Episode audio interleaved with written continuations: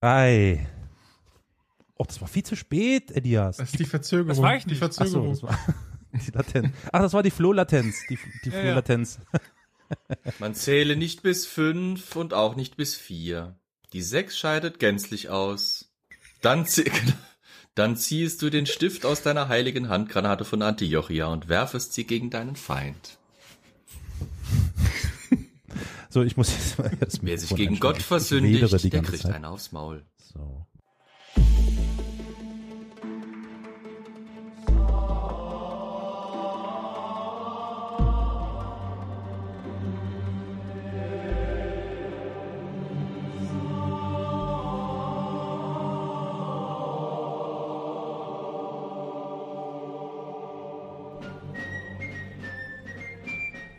Und damit herzlich willkommen im neuen Jahr, im hoffentlich besseren neuen Jahr und herzlich willkommen zu Historia Universalis, dem Geschichtspodcast. Wir müssen uns immer noch irgendwas überlegen, wie wir das jetzt ordentlich anmoderieren. Irgendwie powered, unterstützt, mit freundlicher Unterstützung vom ZEL, dem Zentrum für lebenslanges Lernen. Und das wird heute auch eine ganz ja, wichtige Rolle einnehmen. Aber bevor wir dazu kommen, meine für mich, ich weiß nicht, äh, ob Kaul das oder ich das rausschneiden, äh, oder Olli oder Flo im Hintergrund schmatzenden und kratzenden und rauschenden äh, mit Podcaster-Kollegen. Wo fangen wir denn an? Äh, bei, bei, beim Huster. Der Flo in, ja, paar Straßen weiter in Saarbrücken. Frohes Neues allerseits. Dann machen wir die Reihenfolge rückwärts. Olli in Köln. Happy New Year. Und moin. wie immer gut gelaunt und der sicherlich nicht etwas angefressene, gut gelaunte Carol in Dresden. Abend. Guten Tag. Wie, Sei fröhlich, du kriegst ein Stück Stollen mit Marzipan. Ah, Tief durch die Hose atmen. ja. Mal Das ist, soll, das, soll das jetzt eine Powered by Cell sein? Äh, okay. Das ist äh, nicht so gelungen. Echt? Also, ich weiß nicht, was du hast. ja, auf jeden Fall. Wir haben uns jetzt auch im neuen Jahr 2021 zusammengefunden, um eine neue Folge zu begehen. Ich weiß nicht, äh, wir sind ja jetzt nicht mehr die erste Folge im neuen Jahr, aber zumindest die erste, die wir im neuen Jahr aufnehmen und nicht verplant haben in der ersten, egal, also über was haben wir denn in der letzten Folge, der ersten Folge im Jahr 2021, von der wir nicht wussten, dass sie im Jahr 2021 ist, über was haben wir denn da gesprochen, Ich glaube- lieber Carol? Ich glaube, diese Frage könnte uns aber viel eher Flo beantworten. Bitte was? War das die Torau-Folge? Ja, ja. Ah ja, da war ich nicht dabei. Ja, nee, nee, okay, gut. Ich, wir schneiden das raus, ist klar. Ich wollte Flo nur ein bisschen foppen. Du Sack. Weil er, gut. Ja, okay, das war für den Stollen mit Marzipan, ich weiß schon. Die Retourkutsche. Okay. Wir Wir sprachen, ja, Flo? Was wolltest du sagen? Nicht nur, dass wir uns alle lieb haben. Wir haben uns alle total lieb. Wir sprachen mit Professor, also nein, du sprachst mit Professor Dr. Peter Thorau über die Kreuzzüge und zwar aus Sicht insbesondere eines ähm, Experten der, wie heißt es, Arabistik? Nein, Orientalistik natürlich, Orientalistik. Äh, äußerst spannend, äußerst interessant. Solltet ihr, liebe Zuhörerinnen, diese Folge, ich glaube, das war die Folge 110, noch nicht gehört haben, eine, äh, eine unbedingte Hörempfehlung, ein Hörtipp an euch. Äh, das solltet ihr unbedingt ähm, euch zu Gemüte führen. Ich will nicht weiter spoilern. Es ist sehr, sehr spannend, sehr, sehr interessant und äh, kurzweilig. Ja, das Interessante ist ja, dass Herr Thorau sowohl Orientalist als auch Historiker ist und Ja. daher da einen ganz interessanten Zugang hat. Aber das ist eigentlich, hat keinen Bezug auf die heutige Folge, weil heute sind wir sowohl räumlich als auch zeitlich ein bisschen anders unterwegs und ich gehe meiner Lieblingstätigkeit nach. Neue Reihen beginnen. Ach, großartig. Schön. Das Ja, Jahr den 2021 beginnt. Fast so schlimm wie Aber George R. ich R. hab ja Martin. Ja, ja. nein, der, setzt Reihen nicht fort, aber er gründet auch nur die, ein, egal, also Ich sag ja, der fängt die Reihen an und dann, naja, egal. Ja, eine Reihe. Und egal, ich habe viele Reihen angefangen. Dieses Mal könnt ihr euch aber relativ sicher sein, dass ich zumindest Reihen skripttechnisch die Reihe fertig bekommen werde. Was gibt Weil eine Folge? Ab jetzt jede Folge eine neue Reihe.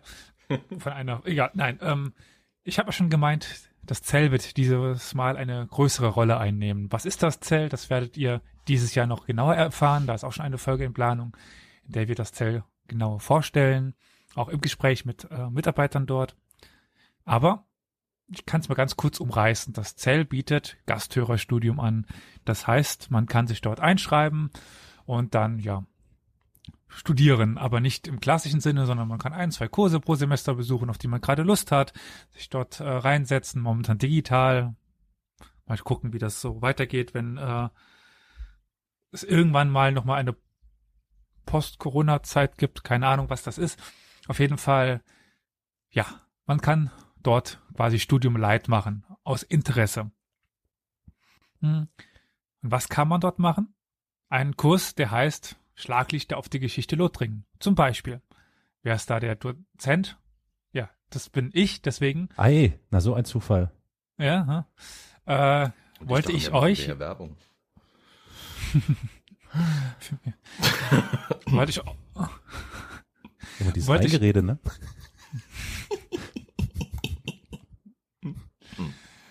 wollte ich euch mal eine, hier eine kurze Werbung machen, in dem Sinne euch zeigen, was ist das Zell, was kann man dort machen. Eben solche Kurse besuchen und diesen Kurs, den ich auch mit Gasthörern halte, jetzt hier vorstellen.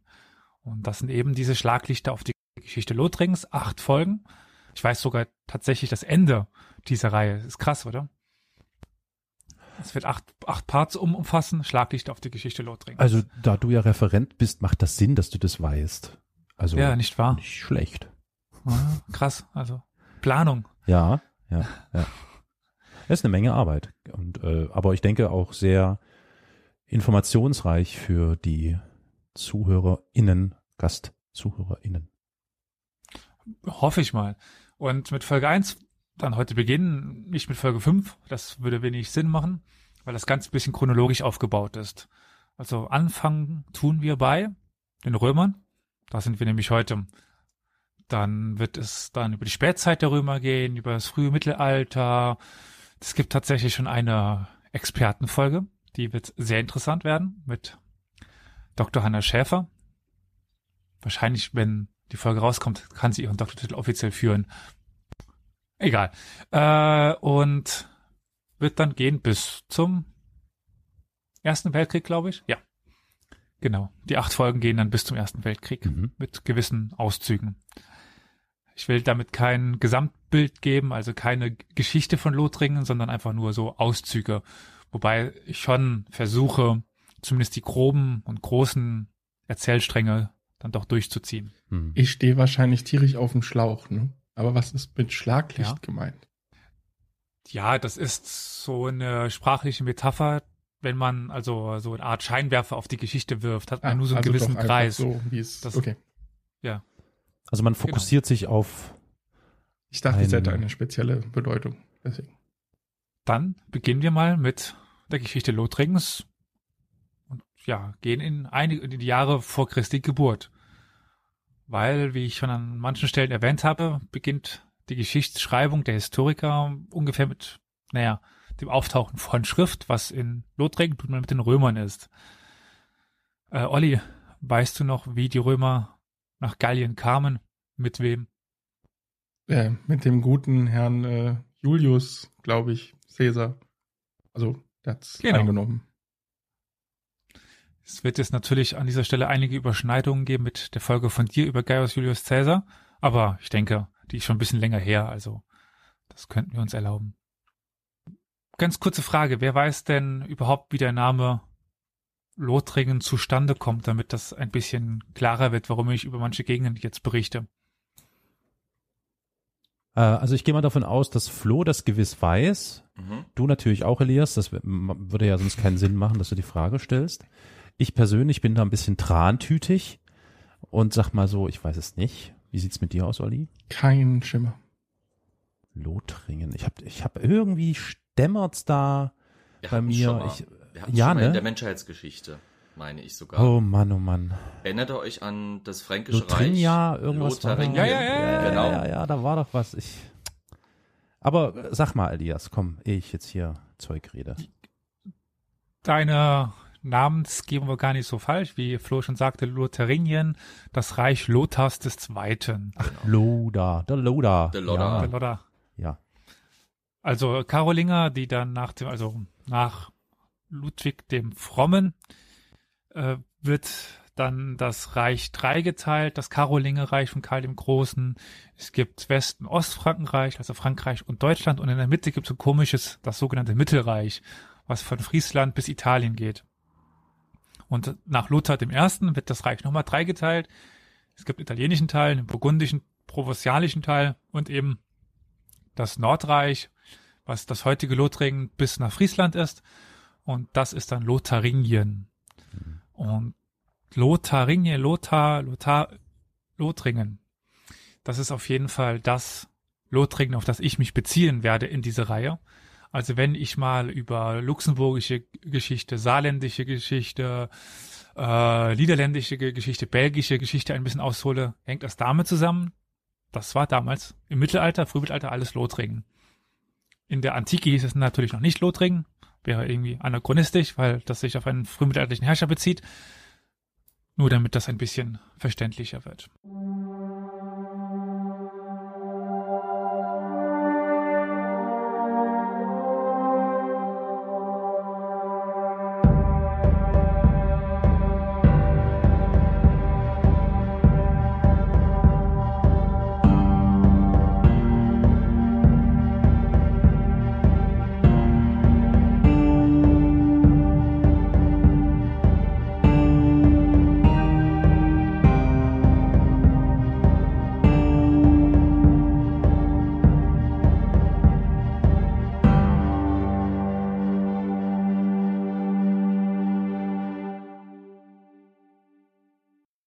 Fangen wir dann nochmal an in der Antike.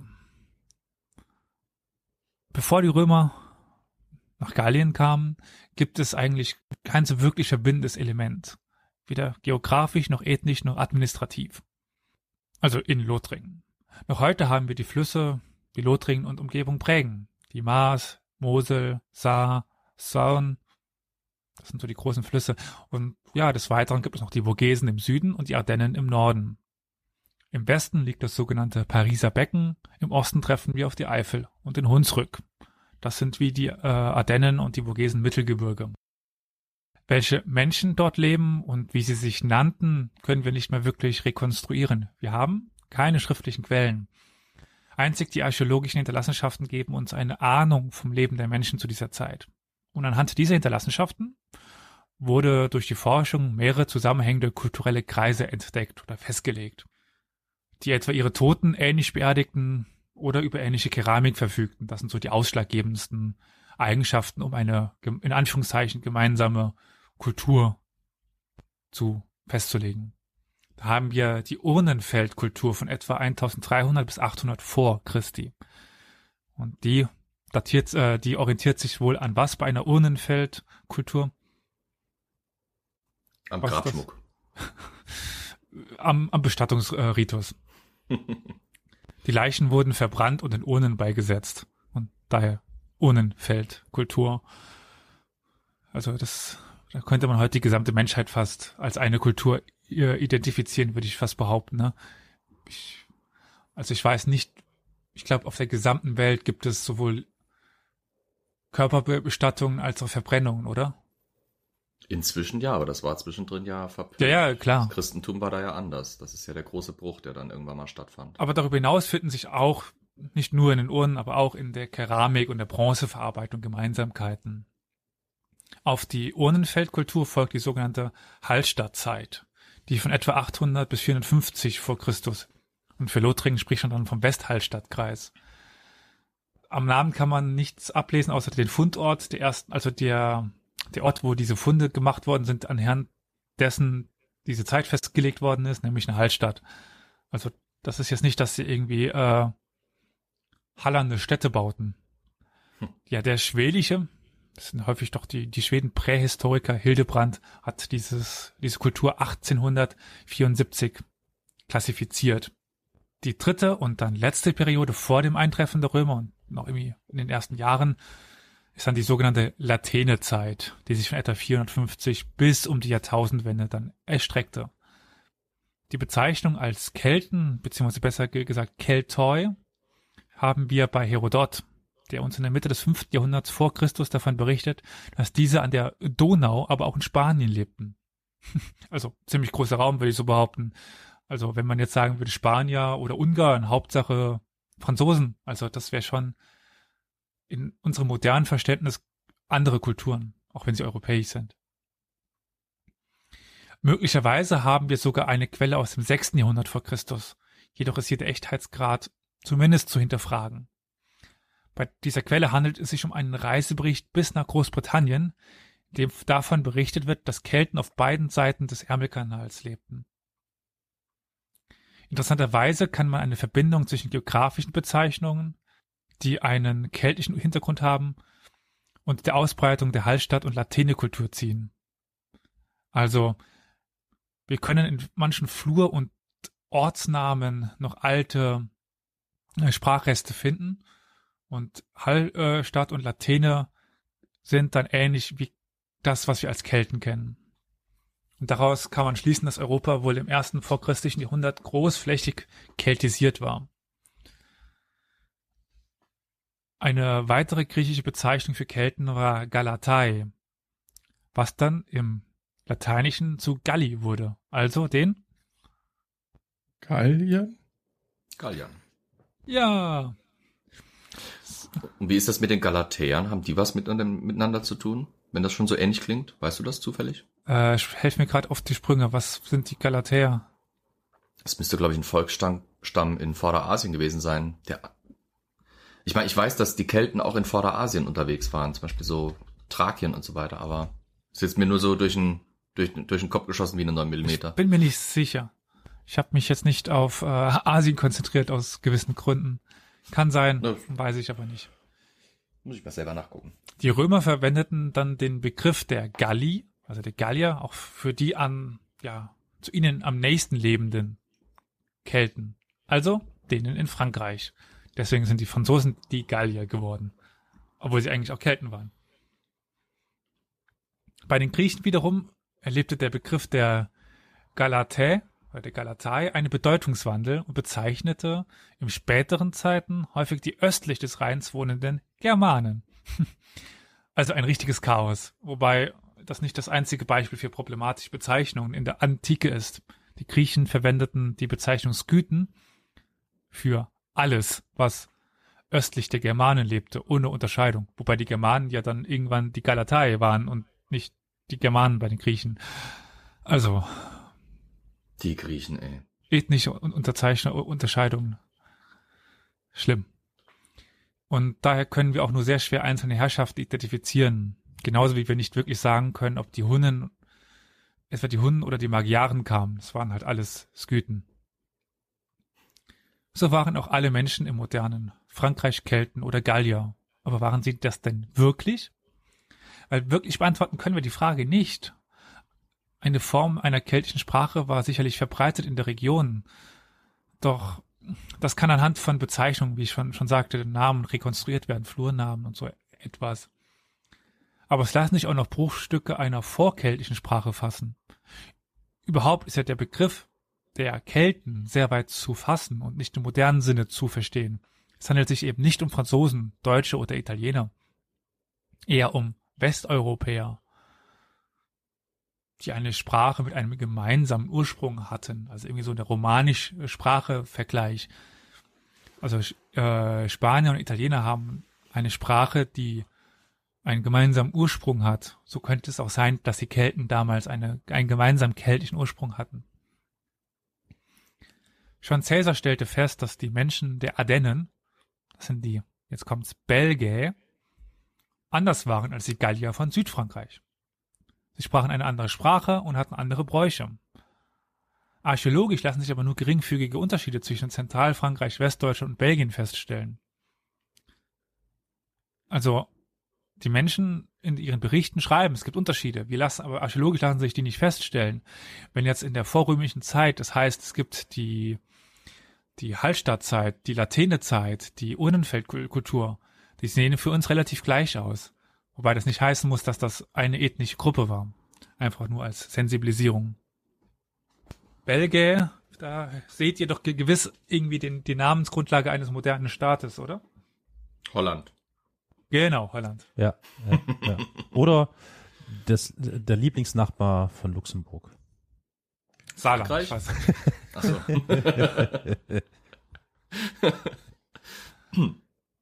Natürlich Belgien, Belgik, Belgik, Belgik, Belgik. Fritten Das Frittenland, ja. und Waffeln. Bei Cäsar heißt es dann weiter, dass die Belgier verschiedene Stämme hatten. Er zählt eine ganze Reihe von ihnen auf. Zum Beispiel, jetzt wird's länger, aber ich glaube, das spare ich mir dann doch. Äh, Morini, Menapii, Clates und so weiter und so fort. Ich glaube, es wird ein bisschen ausatmen, wenn ich dies alle vorlese. Und berichtet, dass einige von ihnen Germanen von der anderen Seite des Rheins seien, die hier eingewandert waren. Jetzt haben wir noch plötzlich Germanen auf der falschen Seite des, des Rheins. Die Germanen bezeichnet er übrigens als äh, Cisraeni Germani, also von der anderen Seite des Rheins. Aber warum schreibt er denn von der anderen Seite des Rheins, wenn doch dort angeblich nur Germanen gäbe? Also, warum muss er das denn sagen, dass das Germanen Moment, von der anderen... Cisraeni. Ja. Cisraeni heißt diesseitig des Rheins. Transraeni wäre wär von jenseits des Rheins. Ja, ja, also, Also schon, soweit kann ich nein, mein, nein, mein Altlatinum noch, noch. sorry, sorry, sorry. Die, die Germanen auf der anderen Seite, also die Cisraeni, Ach so. die auf dieser Seite. Ah, okay. Ja, Ja, genau, die anderen Okay. sind die Transraini. Entschuldigung. genau. Aber warum muss er beide klassifizieren? Also warum muss er auch die Germanen, die angeblichen Germanien als Cisraini Germani klassifizieren? Eben weil es auf der anderen Seite auch Germanen gibt in Belgien oder in Gallien. Da gibt es auch Germanen. Das könnte man ja einfach nur sagen, äh, Die Germanen halt, ne? die Germanen, weil die leben halt eigentlich nur auf der anderen Seite. Also es gibt eben auch nicht diese klassische Grenze, wie es häufig aufgezeigt wird. Auf der rechten Seite des Rheins leben die Germanen, auf der linken äh, die, die Kelten. So einfach ist es nicht. Nun, ja, um da ein bisschen versuchen, Klarheit reinzubekommen, müssen wir uns den Reisebericht des Posidonius von Apamea anschauen der einige Jahrzehnte zuvor die Region äh, bereist hatte. Er berichtet davon, dass Germanen nur Kelten auf der anderen Seite des Rheins seien. Ja, Was? also noch mehr Chaos. Und wir merken, also wir werden wahrscheinlich nicht dahinter kommen, wer jetzt Kelte oder Germane war und was überhaupt Kelten und Germanen waren und wo die Grenze verlief und, und, und. Also ich würde sagen, viele Fragen, auf die wir keine Antworten haben. Äh, Die Germanen, die dann später ins moderne Deutschland ziehen sollten und ja, das begründen, begründeten, lebten zu dieser Zeit übrigens noch weiter nördlich und östlich, also Sachsen, Thüringer, Franken, die sollten erst an den Rhein ziehen, die waren zu dieser Zeit noch nicht dort. Überhaupt, nochmal, ganz wichtig, man muss sich stets bewusst sein, dass zu dieser Zeit noch sehr, sehr, sehr vieles in Bewegung war. Grenzen moderner Ausprägung kennt ja eigentlich die Menschheit erst seit ein paar hundert Jahren. Also Völkerwanderung, Völkerbewegungen sind äh, nichts Seltenes. Die Römer haben es aber versucht, ne, mit dem Limes. Das erste Mal so eine richtig klare Grenze zu definieren, ne? Hat nur nicht funktioniert. Naja, das, das ist die andere Sache. Aber sie haben es versucht, immerhin. Ja, stets bemüht. Aber wie immer, die Deutschen lassen sich von keiner Mauer aufhalten. Das ist das Blöde, ne? Ich würde sagen, die Deutschen haben sich schon einmal aufhalten lassen, die die Franzosen nicht. Hä? Ach so. Ne? Die dann ja nach Frankreich wandern, werden ja dann irgendwie später Franzosen. Egal. Jetzt, jetzt, kommt, jetzt kommst du mir noch so, um Gottes Willen. Mach's doch nicht noch komplizierter. Man könnte jetzt behaupten, die äh, Baden-Württemberger und Saarländer und Pfälzer und Teil von NRW, die also Was auf der linken uns? Seite des, des Rheins wohnen, die haben es über den Limes geschafft. Egal. Die Sachsen waren noch nie gut da drin, Mauern zu überwinden.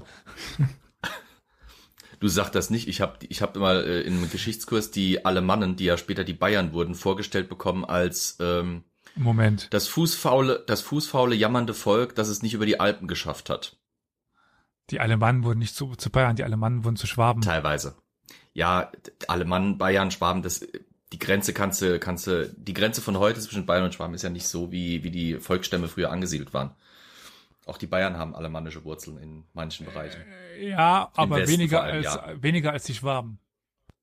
Die Alemannen siedelten ja in dem Gebiet, haben wir eine Podcast-Folge zu, äh, siedelten in dem Ge Gebiet dieses Accra Necomantes, also das Gebiet zwischen Limes und Rhein. Dort. Und das ist modern halt Schwaben. Gut. Aber kommen wir mal zu Hinterlassenschaften dieser frühen kelto-germanischen Gallier. Ganz typisch sind für die ersten Jahrhunderte nach der oder vor und nach der Eroberung durch die Römer die sogenannten Höhenburgen. Entweder ganzjährig oder nur zeitweise bewohnt boten sie Schutz vor Raubzügen benachbarter Stämme und waren womöglich auch Sitz der adligen Schicht. Und eine sehr bekannte Hohenburg haben wir hier im Saarland. Der im Volksmund als Hunnenring bezeichnete Ringwall von Otzenhausen. Flo, warst du mal, mal da? Ich habe es bis jetzt immer noch nicht geschafft. Wenn Corona rum ist, sag ich dir, schnappen wir uns äh, mein Auto und wir fahren mal hin an dem Tag. Das, das habe ich mir schon vor Jahren geschworen. Weil der Es muss ist- mordsbeeindruckend sein. Da hätte ich aber gerne eine Live-Aufzeichnung oder zumindest eine Aufzeichnung dieses Ausflugs. Das können wir gleich verwursten. Das kriegen wir hin. Ja. Das kriegen wir ja, hin. ja. Vielleicht kriege ich sogar Freunde von mir noch motiviert, die machen nämlich Kelten-Reenactment, dann können wir vielleicht sogar in situ Oh, noch original Kelten auf dem Wall rumhopsen lassen. Das kriegen wir. nice. nice.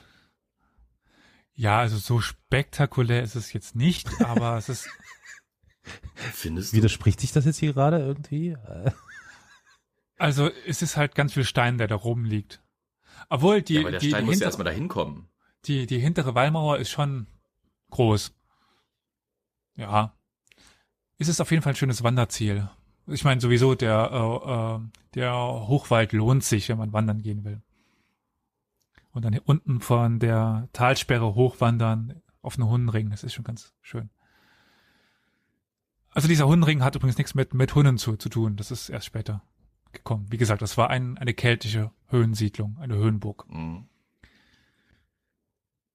Neben den wenigen Adligen, beziehungsweise besser gesagt Stammesfürsten, bestand die Gesellschaft wohl aus mindestens 90 Prozent Bauern, die etwas ein bisschen mehr produzierten, als sie brauchten. Und so halt eine, eine kleine Führungsschicht äh, ernähren konnten. Und es gab dann noch wenige Handwerker, also spezialisierte Handwerker und noch ein paar Druiden. Und insbesondere im Falle der zweiten hatten sie auch nur einen sehr geringen Anteil an der Bevölkerung. Sie sollen, so berichtet uns Posidonius und Caesar, aus der Elite der Gesellschaft stammen. Ähnlich wie das im Mittelalter der Fall bei Bischöfen gewesen war, also meistens. Archäologisch lassen sich übrigens Opferungen feststellen, wahrscheinlich eben durch jene Druiden. Und bis ins zweite Jahrhundert nach Christus lassen sich Leichenfunde und damit auch Menschenopfer finden. Und danach aber dann nur noch Tieropfer, in Anführungszeichen nur noch. Das, oder die Handwerker rum, wiederum waren meistens Spezialisten und die sammelten sich um die Fürsten, also in diesen Höhenbogen, unter ihnen beispielsweise Goldschmiede oder Töpferer. Ab dem dritten Jahrhundert vor Christus begann sich dann das Eisen auch unter den Bauern durchzusetzen. Und zuvor war es hauptsächlich den Adligen vorbehalten gewesen. Und mit diesem Eisen wanderten auch die Schmiede in die Dörfer und fanden sich nicht nur ausschließlich an den Fürstenhöfen. Überhaupt verfestigt sich im zweiten und ersten Jahrhundert vor Christus der Charakter einer sesshaften Agrargesellschaft. Der Handel und der Austausch rückten ins Zentrum und Krieg und Raub wurden weniger. Und jetzt nähern wir uns hier immer weiter diesem Eintreffen Cäsars. Aber bevor wir so weit sind, wollte ich dann ganz kurz mal rekonstruieren, wie die politische Lage im Jahr 58 vor Christus aussieht. In der Region um Trier lebten die Treverer, die das Gebiet zwischen den Ardennen, Maas und Rhein beherrschten. Ich überlege gerade, Olli, weißt du noch, wie Trier in der Antike heißt? Mm, nein, gerade nicht. Aber Flo, du weißt es noch, oder? Augusta Treverorum. Genau, die Kaiserstadt der Treverer. Im Norden lassen sich dann noch Abhängige, also von den Treveran abhängige Städte, fest, äh, Stämme feststellen, die Segni, Paemi, Cerosi und Contrusi. Nördlich der, äh, der Ardennen leben die Eburonen und die wurden durch Caesar auch als Clientes, als abhängig von den Treverern beschrieben. Wir sehen, die Treverer waren, der, ein sehr mächtiger Stamm hier. Südlich der Treverer im Gebiet des heutigen Ostfrankreichs, des Saarlandes und der Rhein und Rheinland-Pfalz lebten die Mediomatriker. Metz war eines der Zentren dieses Stammes und möglicherweise auch Saarbrücken, aber kein großes. In den Vogesen finden wir dann noch den Stamm der Leuker. Im Gebiet der Maas im modernen Belgien lebten wiederum die Nervier und die Remer. Und nicht all diese Stämme wurden durch Cäsar den Belgier zugerechnet. Wobei, wie gesagt, eine genaue Definition sehr schwer fällt. Wir könnten aber festhalten, dass Cäsar auf eine Vielzahl von verschiedenen Stämmen trifft. Eine einheitliche Herrschaft hat es nicht gegeben. Also es gab nicht irgendwie die Belgier mit den ein König mit einem großen Königreich. Es ist die Frage, ob die sich überhaupt als eins definierten. Das wissen wir nicht so wirklich. Wo, woher Cäsar den Namen Belgier hatte, sagt er nicht. Auf jeden Fall haben wir jetzt so ein bisschen mit Stammesnamen das Gebiet dann umrissen. Und ja, auch schon in diesem Podcast angeklungen ist ein Werk von Gaius Julius Caesar, das als Commentarii de Bello Gallico bezeichnet wird. Also etwa der Bericht über den Gallischen Krieg. Lateinische Quellen berichten uns, dass Caesar sein Werk aber entweder Commentarii Rerum Gestarum Galliae oder Commentarii Gallici Bellii genannt hatte. Überlieferungslage des Textes ist aufgrund einer Vielzahl von verschiedenen Manuskripten unübersichtlich und tatsächlich, man mag es gar nicht glauben, noch nicht restlos erforscht. Es kommt aber, ja, so kommt es dann zu dem Problem dieser Namensgebung, das ich ganz interessant fand und deswegen mal an dieser Stelle erwähnen wollte. Mhm. Das Werk besteht aus acht Büchern, wobei das letzte nicht von Caesar selbst ist, sondern von seinem Freund und Sekretär Aulus Hirtius verfasst wurde. Zeitlich erstreckt es sich von Beginn der Kämpfe gegen die Helvetier um das Jahr 58 vor Christus bis zum Aufstand des berühmten Vercingetorix im Jahr 52 vor Christus. Und im achten Buch des Aulus Hirtius folgen dann noch die Jahre 51 und 50. Äh, Carol oder Olli, was erinnert ihr euch denn bei dem Namen Vercingetorix? Vielleicht als äh, Asterix Obelix Leser. Es war auf jeden Fall ein Häuptling, ne? So ist klar. Mhm. Äh, und ich glaube, der war recht erfolgreich. Und ich erinnere mich da auch noch an die Folge von Olli.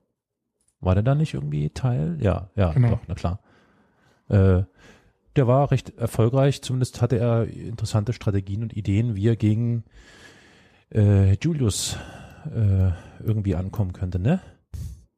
Also ich erinnere mich, wenn ich Schwarzenegger höre, immer an diese Szene, ich war noch relativ früh in Asterix Obix, wenn nicht sogar im ersten Band, ich weiß es nicht, wo Vercingetorix ja, ja. äh, dem Cäsar genau. seine Waffen auf die Zehen wirft und äh, Cäsar dann aufschreit und irgendwie dicke Zähne hat. Das ist ver verbinde ich mit Vercingetorix. Okay, habe ich das, was dicke ich gesagt habe, ist das falsch, was ich gesagt habe? Nein, überhaupt nicht. Nein, nein, okay, gut, dann bin ich ja froh.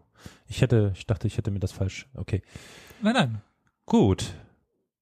Das, äh, ich wollte nur noch. Das war quasi ein, ein Symbolbild für seine ja. Strategie. Mhm. Die ersten Wörter des Werkes sind heute noch relativ bekannt, vor allem oh aus Gott, dem Lateinunterricht. Ja. Oh Gott. Gallia est omnis divisa in partes tres. Quaram unam in colunt Belgae aliam Aquitani tertiam qui ipsorum lingua Celte nostre Galli appellantur. Mhm. Ich habe Flashbacks. Flo, was ist denn los? Traumatische Erlebnisse oder was? Oh ja, oh ja. Also, ich meine, das große Latinum macht sich gut im Zeugnis, aber ist, jedes Mal, wenn ich sowas höre, kriege ich so leichte Zuckungen irgendwie. Sagt der Historiker. Ja. Auf jeden Fall müsst ihr das jetzt nicht verstehen. Ich kann es nochmal übersetzen. Übersetzen. Gallien in seiner Gesamtheit zerfällt in drei Teile. Den einen bewohnen die Belgier, einen anderen die Aquitanier und den dritten die, die sich selbst Kelten nennen, in unserer Sprache aber Gallier heißen. Das sind diese Sätze. Man sollte jedoch bei der Lektüre des Werkes stets bedenken, wer der Autor war und was er damit bezwecken wollte. Der Gallische Krieg bedingt den Aufstieg eben jenes Cäsars, des Autors, und mit seinem Bericht wollte er sich legitimieren. Das ist sein Tatenbericht, damit, dass er, ja, wie kann man das im Modernen sagen, er wollte sich selbst gut darstellen. Und dementsprechend mag es sein, dass auf der einen oder anderen Stelle mal ein kleiner Fehler Cäsars nicht erwähnt wird. Und seine Taten vielleicht doch etwas besser dargestellt werden, als sie tatsächlich waren. Aber das Problem ist, dass es leider abseits des Berichtes von Cäsar nicht allzu viele Quellen gibt, weshalb halt darauf zurückgegriffen werden muss. Aber eben mit der notwendigen muss, Vorsicht. Man muss sich das doch quasi vorstellen, dass der Bellum Gallicum sowas ist wie Cäsar wird von äh, Untersuchungsausschuss des Bundestags geladen. Nur, dass da halt nicht nur ein paar Politiker sitzen, sondern quasi das römische Volk in seiner Gesamtheit. Und er muss halt rechtfertigen, warum war der in Gallien, hat was gemacht und wie. Gott, das klingt ja wie Ich kann mich an nichts erinnern. Aber es ist tatsächlich so. Ja, genau. Ich erinnere mich an nichts. Diese Praktikantin in meinem Strategiezelt war nur zum Mitschreiben da. Die genau. Wachstäfelchen be beweisen das. Okay. Naja, nicht, nicht, also er wurde nicht aufgefordert, das zu schreiben. Er hat das schon ein bisschen aus Selbstzweck selbst angefangen, um sich eben schon zu profilieren. Ja, aber ich hab, wir haben es relativ lang um den heißen Brei herumgesprochen. Schauen wir uns doch mal die Eroberung Galliens durch Caesar an. Aber wir rekapitulieren mal kurz, auf welche Situation Caesar traf, denn das ist wichtig. Wir haben gesehen, dass es eine Vielzahl verschiedener Stämme gibt, die alle gegeneinander und miteinander und sowieso umeinander agierten. Einer dieser Stämme waren die Helvetier. Mit was verbindet ihr denn Helvetien? Schwitz. Schwitz. Jo. Hopp. Genau. Käse. Geld. Nazi-Gold? genau, Geld und Gold. und natürlich Neutralität. Aber das hatten wir ja schon. Neutralität war ja gar nicht so richtig. Und schon Krieg. Äh, auf jeden Fall, die Helvetier sind tatsächlich ein Stamm, der in, auf dem Gebiet der modernen Schweiz lebte und daher auch heute noch die Bezeichnung Helvetien für die Schweiz. Diese gerieten jetzt durch den Germanen Ariovist, der war Suebe. Was denkt ihr denn, was die Sueben modern sind? Ja, genau. Ja, die Schwaben, ne? Genau. Hatten ja. wir doch. Hatten wir Sehr doch. schön. War doch alles schon da.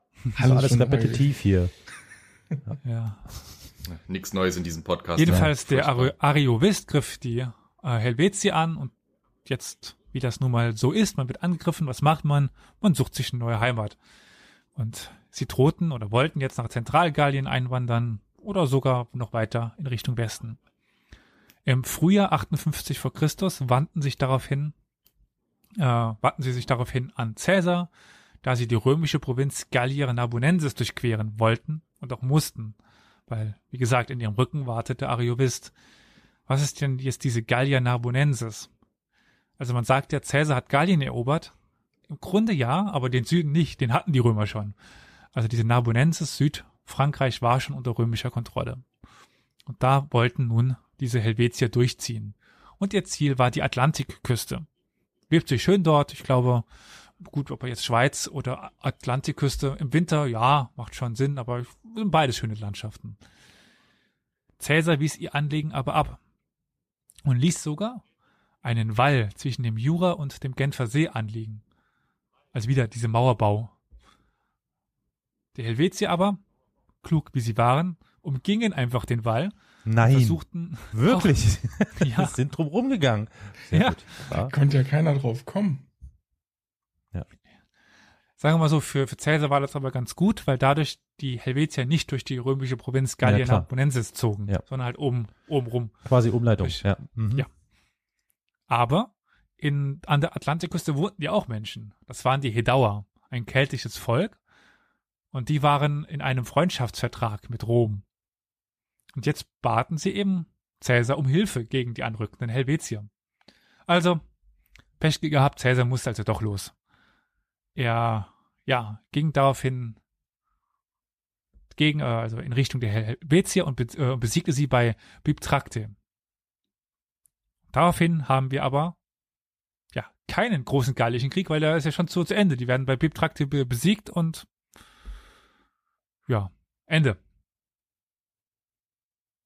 Wie kommt es aber der gallische Krieg zustande und wieso, wenn die gegen die Helvetier siegen, wieso werden sie plötzlich ganz Herrscher von ganz, ganz Gallien? Das sehen wir jetzt. Also Römer durften in ihrem eigenen Verständnis ja nicht so einfach Krieg führen. Das musste ja irgendwie, also einen gerechtfertigten Krieg geben. Es war stets ein Grund benötigt, den Cäsar auch fand. Also Vergleich zu den äh, Amerikanern. Also die müssen ja auch immer irgendwie einen Kriegsgrund suchen, auch wenn sie den irgendwie, also dann erfinden. Aber ja.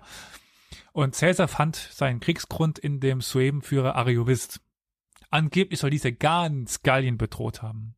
Ganz Gallien? Aus, ne, das ist jetzt das Cäsar, äh, Asterix Obelix, egal. Im Sommer des Jahres 58 konnte der Germanenfürst auch besiegt werden, womit Cäsar sich dann zum Schutzherrn der ganz, also ganz Galliens emporschwang.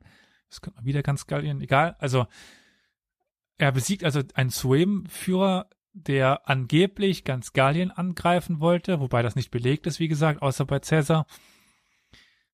Und wird jetzt zum Schutzherr von ganz Gallien. Und damit sind die unterworfen. Das wollen die natürlich nicht so wirklich. Und dann gibt es eine angebliche Verschwörung der Belgier und das ist dann die Begründung für einen Eroberungsfeldzug, in dessen Folge dann ganz Gallien mehr oder weniger fest durch die Römer unterworfen wird. Könnt ihr mir noch folgen? Natürlich. Sehr schön. Aber wir können uns jetzt nicht vorstellen, dass Cäsar gegen Gallien kämpfte. Gallien gab es nicht, wie gesagt, es waren ganz viele verschiedene Stämme und manche Stämme kämpften auf der Seite von Cäsar, Manche hielten sich neutral. okay. Ähm, Flo, bring ihn. Was?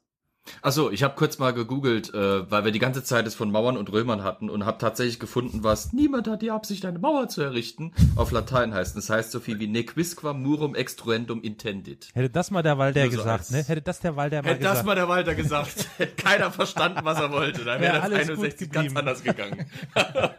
es hätte auf jeden Fall intellektueller Dann geklungen, wären sagen die mal so. Renten sicher geblieben. okay. Ja. Musste ich Ja. einfach bringen jetzt. Ja, ja. Als Altlateiner, natürlich.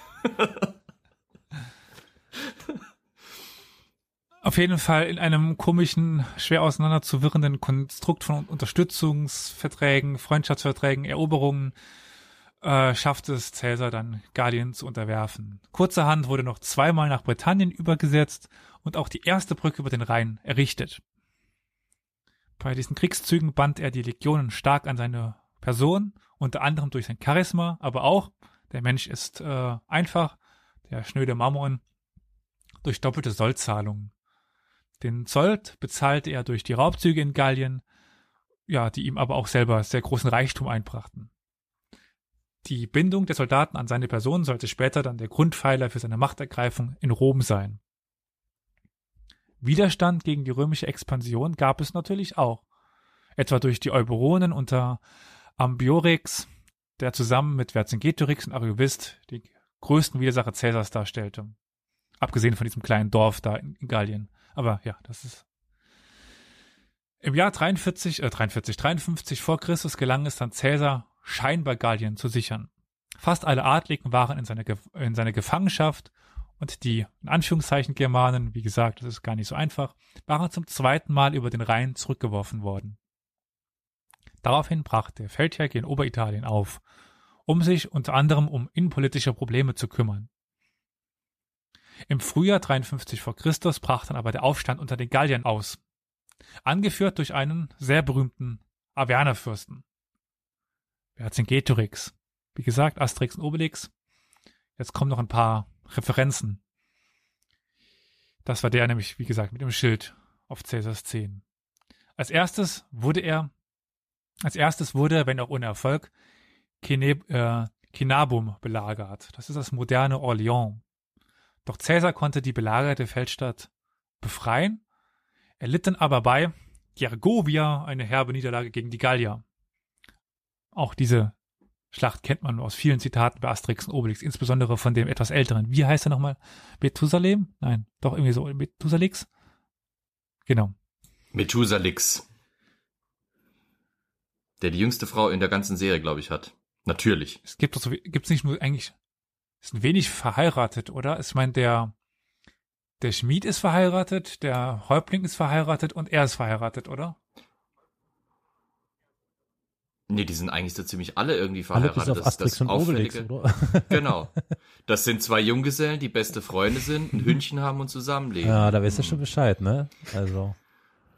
Aber, aber bei Methusalix haben sie sich halt diesen, diesen Spaß erlaubt, dass er halt eine, eine wunderschöne, blonde, hochgewachsene, schlanke, junge Frau hat. Weil, ja, wie gesagt, alter Knacker, Ja. ne? Aber mit Zaubertrank geht alles. Jo. Viagra in der Antike ist ja bekannt. Die nächste Schlacht, über die spricht keiner und die kennt auch keiner, die gab es nicht, weil es nie passiert. Alesia. Auch immer wieder von Met- Methusalix nicht erwähnt. Caesar gelang es, die Gallier in dieser Stadt einzuschließen. Wobei es dabei eine Besonderheit gab. Weißt du, was ich meine, Flo, bei der Belagerung von Alesia? Oh ja. Gibt es also, mehrere, oder? Für jemanden, der sich für Militärhistorik interessiert, dann, also das ist, das ist die, eine der großen Belagerungen im Mittelalter. Äh, Quatsch, im Mittelalter, in der Antike. Sorry, ja. Äh, eine Stadt mit zwei Belagerungsringen zu umgeben, in, zur damaligen Zeit. Man hat ja manchmal so dieses Bild, dass die Menschen in, in vergangenen Zeiten ja nicht so fähig sein konnten wie wir. Und wenn man sich dann vorstellt, dass da eben in der Antike, in einem fremden Land, eine Armee, die dahin marschiert ist mit etlichen tausend Mann, es schafft, im Angesicht des Feindes zwei Palisadenringe um eine belagerte Stadt zu ziehen, das ist eine Mordsleistung. Plus noch der, vor den Palisaden eine, eine Reihe an Fallen, an, an Fallgruben, Gräben etc. Also es ist eine Ingenieursleistung, das, das konnten halt einfach nur die Römer damals. Aber- ne?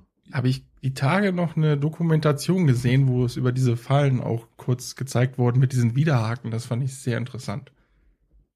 Also die in Ja. den Boden eingegraben wurden und ne, wenn du da draufgetreten bist. Ah, nett.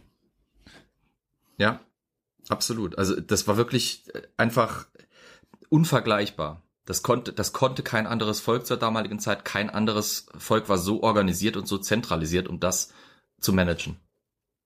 Hat ja dann auch zum Erfolg geführt. Aber was ist denn das, also warum brauchten sie denn zwei äh, Palisadenmauern? Erstmal wollten sie sie aushungern und dann kam die Verstärkung der Gallier aus dem Hintergrund angerückt und dann mussten sie in die andere Richtung eine Mauer bauen. Also aus den Belagerern wurden Belagerte. Das ist auch ganz verrückt, sich das vorzustellen. Also auf der einen Seite griffen sie an, auf die andere verteidigt. Genau, und dann wurde die Schlacht äh, fast so ein bisschen in der Manier Alexanders des, Gro des Großen äh, quasi gewonnen, weil Caesar quasi den Todesstoß gegen die gallischen Verbündeten mit seiner Kavallerie ausgerichtet hat, weil er einfach mit der Kavallerie einmal komplett um den Gegner drumherum geritten ist und ihm dann in den Rücken gefallen ist. Also, wie gesagt, militärhistorisch und wenn du, wenn du Strategiegeschichte und sowas machen willst, ist, ist Alesia ist ein wirklich ein Filetstück, da kannst du so viel Sachen rausziehen. Auch aus der Mhm. Schilderung im Bellum, im, im, im, im Bellum Gallicum, weil ähm, es wird teilweise sehr detailliert ähm, darüber berichtet, wie die Römer kämpften und wie ihre Gegner kämpften. Warum zum Beispiel römische Pili, also diese, diese Speere, die man kennt, mit einem dicken Holzschaft und einem ziemlich dünnen Metall, äh, mit einer ziemlich dünnen, langen Metallspitze, wie die funktioniert haben. Das, das ist alles da drin erklärt und da kannst du echt, da kann man viel lernen draus aus dem Ding. Auch wenn man später, naja, vietnammäßige Flashbacks davon hat. Man kann es ja auch einfach äh, in Übersetzung lesen. Gut. Ach du Cheater. Vercingetorix wurde gefangen genommen und als ja solcher nach Rom gebracht, wo er hingerichtet wurde. In Gallien selber waren noch ein paar Feldzüge vonnöten, um die erbittertsten Gegner zu besiegen. Aber naja, bald war, gab es dann keine Gegner mehr, weil alle tot waren und Gallien blieb ruhig. Und sollte auch in den folgenden römischen Bürgerkrieg ruhig bleiben. Also äh, wir, wir, wir wissen, äh, Caesar wird ermordet.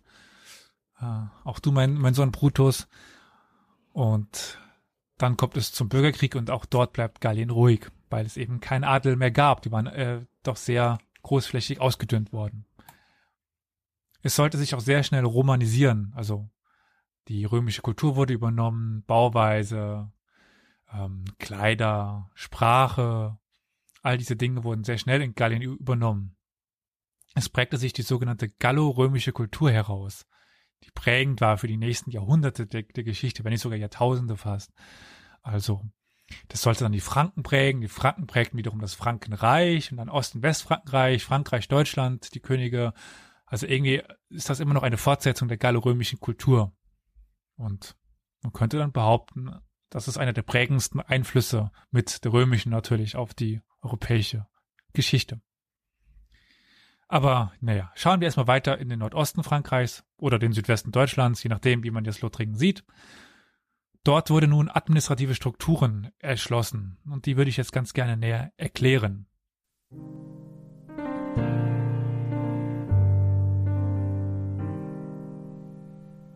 By castle wall at close of the day, I heard a man sing, though his head it was grey. And as he was singing, the tears none came. There'll never be peace till Jamie comes home. The church is in ruins, the state is in jars. Delusions, oppressions, and murderous wars. We dare now, we'll say it, but we can was to blame. There'll never be peace till Jamie comes home. My seven bra sons for Jamie drew sword. But nu I greet runder green beds in the yard. It'll break the sweetheart of my faithful old dame. There'll never be peace till Jamie comes home. The life is a burden that bows me down. Sin I my bairns and he tint his crown. But until my last moments, the words are the same. There'll never be peace Die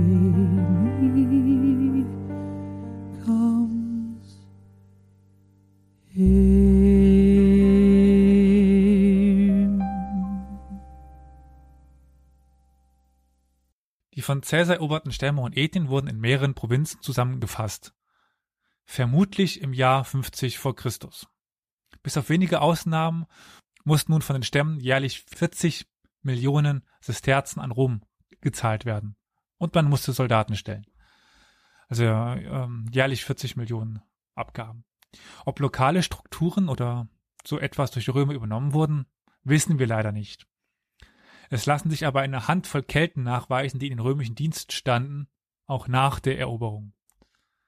Aber welche Rang und welche Aufgaben sie hatten, das wissen wir leider nicht mehr.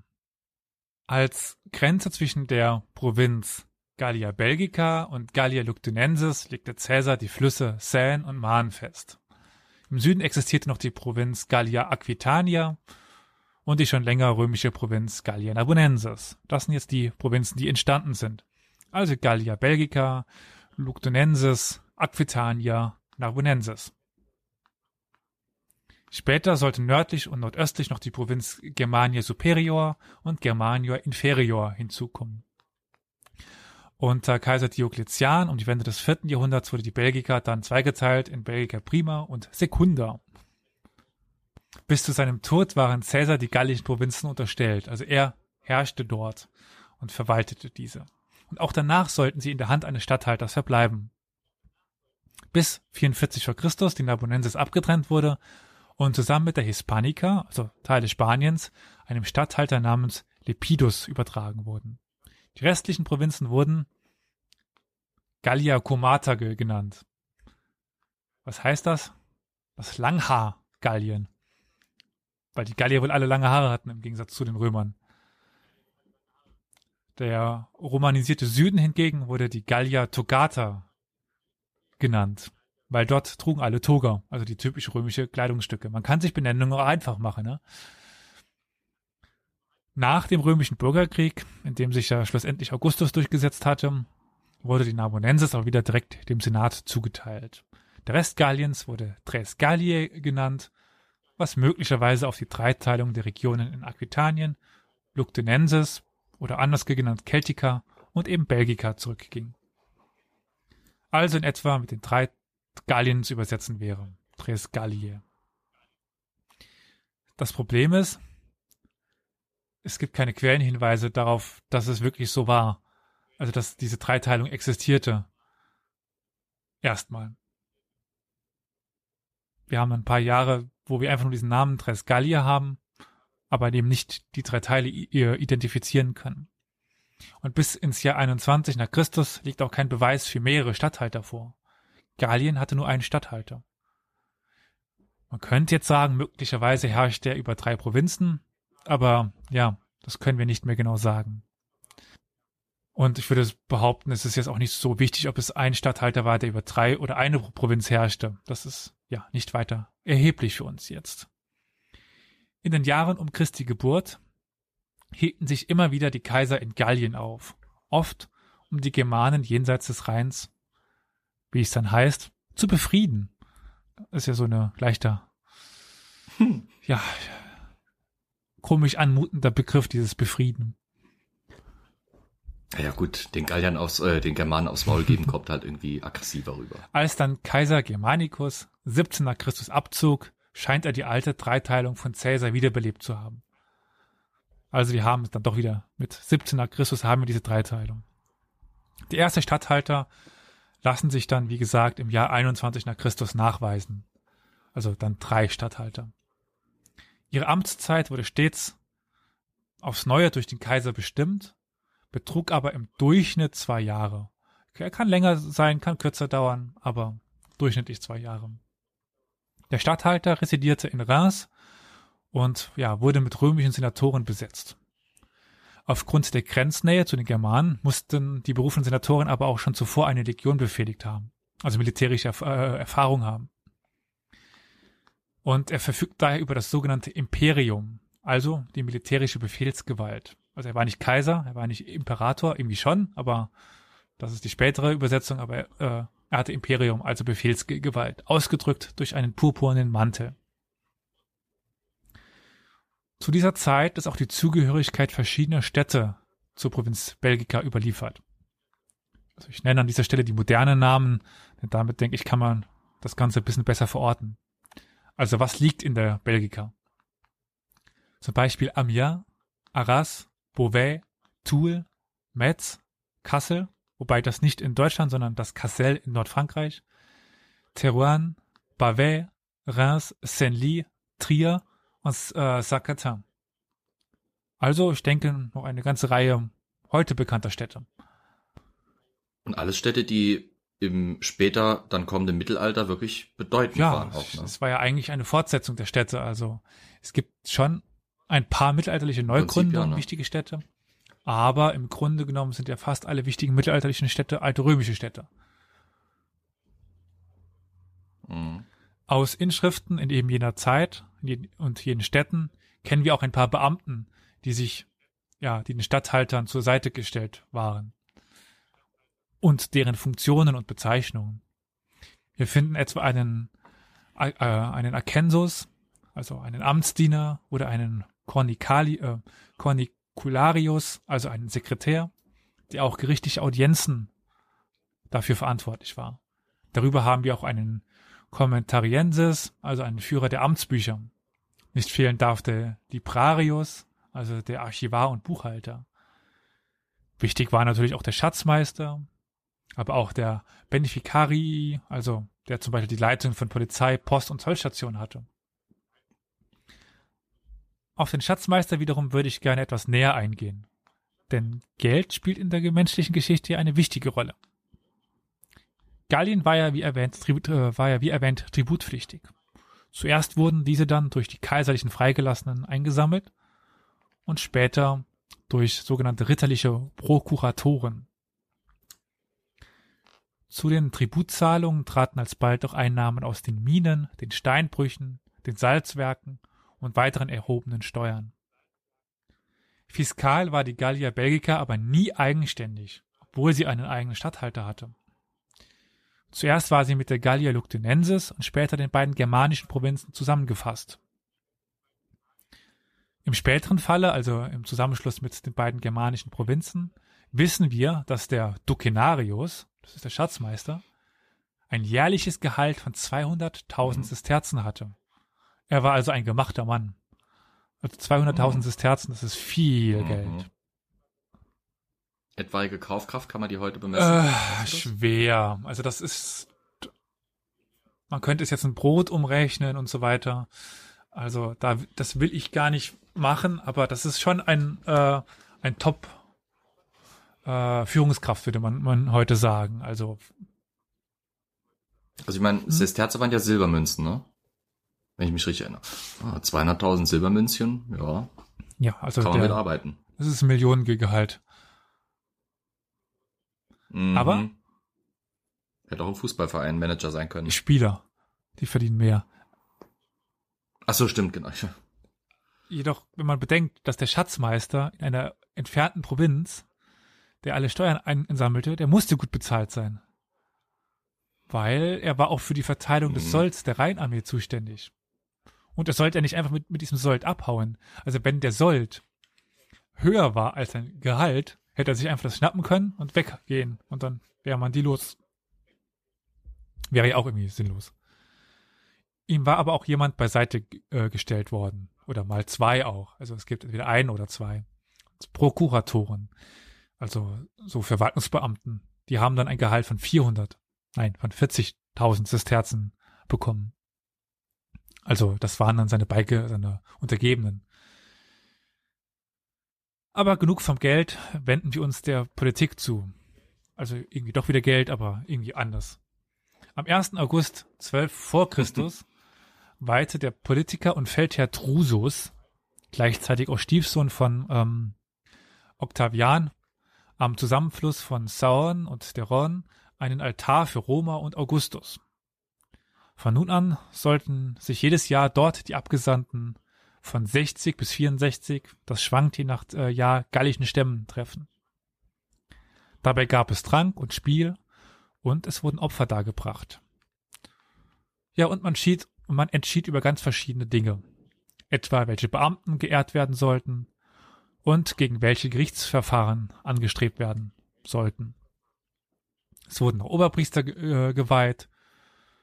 Also, man könnte sagen, das war das Parlament, dort wurde Politik gemacht. Das ist ganz interessant, finde ich, dass es, obwohl es, naja, dem Römischen Reich unterstellt war, Gallien noch ein gewisses Innenleben hatte, eine gewisse Autonomität und eben auch Dinge selbst entscheiden konnte. Stämme wurden übrigens als Civitates bezeichnet und ja, ihnen wurden nun feste Gebiete zugesprochen. Und es entwickelte sich meist ein eigenes Zentrum für, jedes, für jeden Stamm hinaus, heraus. Und diese wurden auch teilweise neu gegründet. Wie etwa im Falle von Trier. Das Zentrum der Treverer hatten wir ja schon. Das ist eben neu gegründet Ja. worden. Das ist also eine römische Gründung, beziehungsweise keltisch, aber ja. Es lassen sich zwar schon zuvor Siedlungsspuren nachweisen, aber erst mit der römisch-keltischen Gründung ist dann eigentlich das als Stadt nachweisbar. Die Stämme, beziehungsweise jetzt ja Civitates, werden in verschiedene Kategorien eingeteilt. Je nachdem hatten sie auch Privilegien oder eben keine Privilegien. Also die erste Kategorie war die, die lateinisches Beziehung, also Bürgerrecht be- besaßen. Nachdem, also sie waren erlaubt, das zu bekommen, nachdem sie einer Tätigkeit als Beamter nachgegangen sind. Sie hatten es nicht von, von Geburt aus, aber dann sind Mhm. sie in den römischen Staatsdienst eingetreten und nach Beendigung der, der Laufbahn durften sie eben das lateinische Bürgerrecht beantragen und bekamen das dann auch. Das waren im Falle von Gallien aber nur die Treverer, Mediomatrica und Muriner. Das waren die drei Stämme, die, die das konnten. Dann gab es die verbündeten Civitates, also die mit Rom im Gallischen Krieg verbündet gewesen waren. In der Belgica waren das nur die Remer. Und es gibt auch die freien Civitates, die eben von den Römern erobert worden waren, aber nun immer noch eine gewisse Autonomie ge- genossen. Die Civitates wurden wiederum in Pagi, also Bezirke oder Gaue un unterteilt. Der, die größeren Orte wurden dann als Vici bezeichnet, wie eben der Vicus hier in Saarbrücken, wenn man das ja so bezieht. So, ein, ein Vicus ist so eine, eine kleine Siedlung. Übrigens erhielten im Jahr äh, 212 nach Christus alle Angehörige der Civitatis das römische Bürgerrecht. Das ist jetzt aber eine ganz andere Geschichte und passt hier nicht rein. Jetzt schauen wir uns aber noch wieder etwas mehr die Geschichte an. Und wie ging es denn der römischen Provinz? Ja, in der römischen Zeit. Die ersten beiden Jahrhunderte blieb es hier ruhig, also vergleichsmäßig mit den anderen Provinzen. Ganz ohne Konflikt wäre seltsam in der Geschichte, oder? Ja. Bevor wir uns aber das anschauen, wie es denn dann doch nicht ganz so friedlich ist, habe ich einen, einen kleinen Aufruf an unsere Zuhörer. Und naja, zumindestens Olli und Carol werde ich erst etwas überraschen. Oh oh. Olli, Deckung. Ja, ich habe mich zusammengesetzt mit zuerst einem schon bekannten Zuhörer und dann auch äh, Flo. Und der Zuhörer ist äh, Ben, Hallo. den ihr ja sicherlich noch kennt. Hey Ben, natürlich. Und mit Ben zusammen wollen wir euch, liebe ZuhörerInnen, wahrscheinlich eher Zuhörer, so stereotypisch, ja, ja, auffordern, euch zu melden. Scheiß Hä, Sexist warte, warte, warte mal, Sekunde. Hä, wa- wa- was war das jetzt? Hä? Warte mal. Wie? Das habe ich jetzt nicht verstanden. Kannst du das nochmal kurz erklären? Eher Ja, das Zuhörer? kommt doch dann Hä? gleich, wenn ich sage, um was es Was? geht. Ah, es geht um Autos. Genau. Unbedingt, ja. Okay, Wir wollen eine. Werkstatt gründen. Ja. Historia äh, Culturalis, äh, okay. Automobilis. Äh, Automobil. Entschuldigung. Ja, okay. Also Ben, Ben, Genau. Ben. Wer sich nicht für PC-Spiele interessiert, äh, jetzt die Kapitelmarken benutzen und, und überspringen. Ja, das ist ein guter Hinweis. Dank gut. deiner, Ich sehe hier keine Kapitelmarken. Sorry. Wo sind die Kapitelmarken? Wo muss Sorry. ich denn da drauf drücken? Oh Gott. Sorry, wir sind wieder albern. Dr. Alban. Dr. Alban. Und es Ja, sinkt okay. für sie wieder das Niveau. Ach komm, Olli, du mit deinem Albertus Magnus, der ist auch ja, albern. ne? Wie er, wie er so da arrogant sitzt mit seinem Riesling in der Hand, ja. Ich beteilige mich hier ja nicht an diesem komischen Humor. Das ist ja unter meiner Würde, wa? Genau. Also, Ben. So, jetzt. Ben, Zuhörer, nur Zuhörer, keine ZuhörerInnen. Und Moment ben. mal, ich sagte wahrscheinlich eher Zuhörer, aber lassen wir das. Ja, Ja, weil du ein absolut, Sexist bist. hundertprozentig.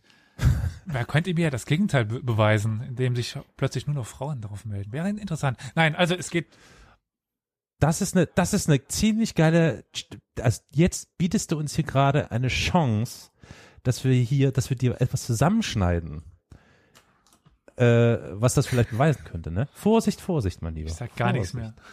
mehr.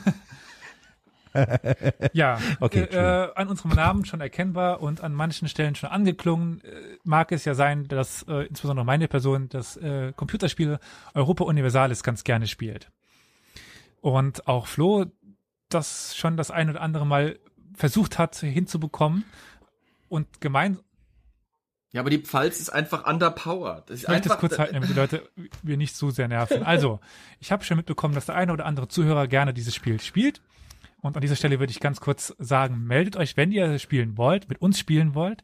Wir würden einen festen Termin äh, vereinbaren, abmachen in Absprache und dann eine Historia Universalis, Europa Universalis ähm, äh, LAN Battle aufmachen. Es Battle. wird Teams geben oder auch nicht, das müssen wir noch, noch schauen. Es wird ein, ein. Ziel geben und dann Kommentatoren und ähm, dann gibt es ein kleines Rennen auf den Sieg und so Sachen. Also, Aber, aber, aber, aber Alarmparty Dürfen würde Carol bedeuten, und man ich mit so Headsets, so wie bei Football, kommentieren. Sehr genau, gerne. genau. Und jetzt oh, kommt da von links, von links und Abseits. rechts, ja, genau. oh. Nee, Und da kommt der Angriff aufs Tor. LAN-Party würde ja bedeuten, wir schleppen alle unsere PCs Nein, also in einen LAN Raum, im Sinne von über Internet. so wie früher. Ah, ka- Also LAN. Hm. Carol, du bist so 2004, echt, ey. Ja, stimmt. Also, wie gesagt, nochmal. So viel zum Thema. Wenn ihr mitspielen wollt, Mhm. wenn ihr Ja. euren Hut ins Rennen werfen wollt, äh, bei äh, Europa Universalis 4, Hut ins Rennen, äh, Hut, werft doch einfach euer Handtuch in den Hut. So. Aber nicht die Flinte ins Korn, weil Waffengesetz. dann meldet euch zum Beispiel in unserem Slack oder unter podcast.historia-universales.fm und dann machen wir euch in eine Discord-Gruppe und dort machen wir dann einen Fertig. Termin aus und Ja. dann werdet ihr äh, unter der Moderation von Olli und Carol in das Rennen eintreten um die Krone von Historia Universalis in Europa Universalis. Und jetzt geht's weiter. Aber sag mal, aber ich fasse jetzt mal für die Zuhörer, ZuhörerInnen Ja, zusammen. Es geht darum, dass du jetzt die ZuhörerInnen einlädst, mit euch gemeinsam das Spiel Europa Universalis zu spielen und du gehst davon aus, dass es überwiegend oder mehrheitlich doch eher Zuhörer, also männliche Meine- Spieler sein werden. meine Das ist interessant. Ja, Ist das meine so? Erfahrungswerte Krass. sagen mir, dass insbesondere gut, Strategiespiele immer noch größ, also mehrheitlich von Männern ge gespielt werden. Und die Frauen spielen dann so, so äh, äh, Ego-Shooter Vielleicht wollen die nur nicht mit Ja, dir das kann auch spielen. sein. So. Frauen spielen. Olli.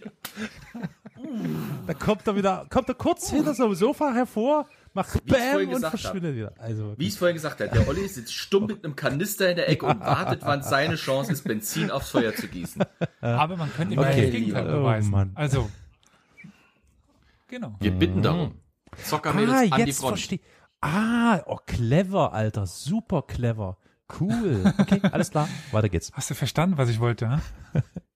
ja, ja. Du bist ein alter Stratege. Alter. Sowas von.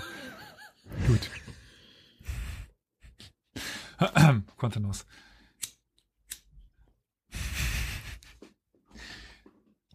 Carol braucht die Kippe danach. Ja. Zurück zu unserem Thema. Also wir haben es die Zeit nach der römischen Eroberung in Gallien, insbesondere in der Belgica. Meistens Frieden. Dieser Frieden wird als Pax Romana bezeichnet, also der römische Frieden. Aber ganz so friedlich war der römische Frieden dann doch nicht. So ein paar Aufstände haben wir dann. Etwa im Jahr 21 nach Christus, als es einen kurzen Aufstand der Treverer gab. Dem hat sich jedoch nur eine Reitereinheit angeschlossen und ja, so konnte die Krise schnell überwunden werden. Der bekannte Historiker Tacitus berichtet dann von der nächsten Krise. Im Jahr 68 nach Christus erhob sich der Statthalter der Gallier Luctinensis äh, Ilius Vindex gegen Nero und erklärte Galba zum Kaiser.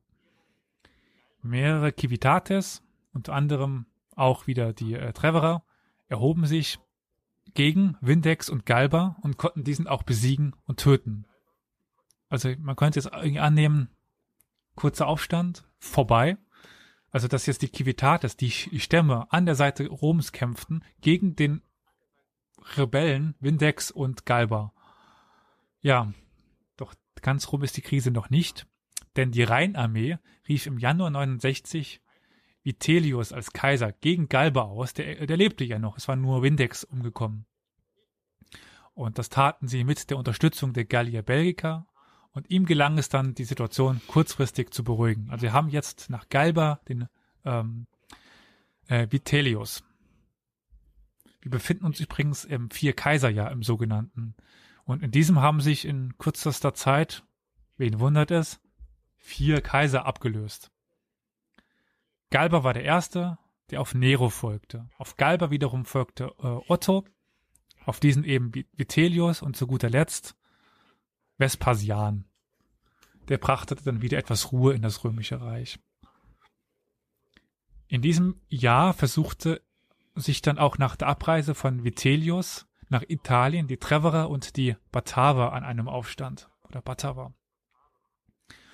Vorgeschoben war die Unterstützung des im Orient zum Kaiser ausgerufenen Vespasian. Also sie, behaupten, wir unterstützen Ves Vespasian, aber naja, es waren auch viele eigene Gründe da, dabei. Äh, Batava oder Batavia, sagt euch das was? So, wenn man auf moderne Bezeichnungen geht. Batavia. Da denke ich sofort an Holland, weil die nämlich ihre Provinz in Ostasien so genannt haben, oder? Oder eine Stadt in Ostasien. Und ein Schiff. Ja. Das ist ein Stamm in Xanten, in der Nähe von Xanten. Also, Wo der Siegfried her ist. Sigi. Sigi. Also haben wir einen ja, holländisch-niederländischen Stamm dort. An der Spitze stand der Batavar Julius Civilis und der Treverer Julius Tutor und Julius Classicus und der Ligone Julius Sabinus. Also alle hießen irgendwie Julius. Aber nun gut. Das klingt wie verschiedene Editionen Julius Classicus, Julius Tutor, Ja. so Spezialedition, Julius Sabinus.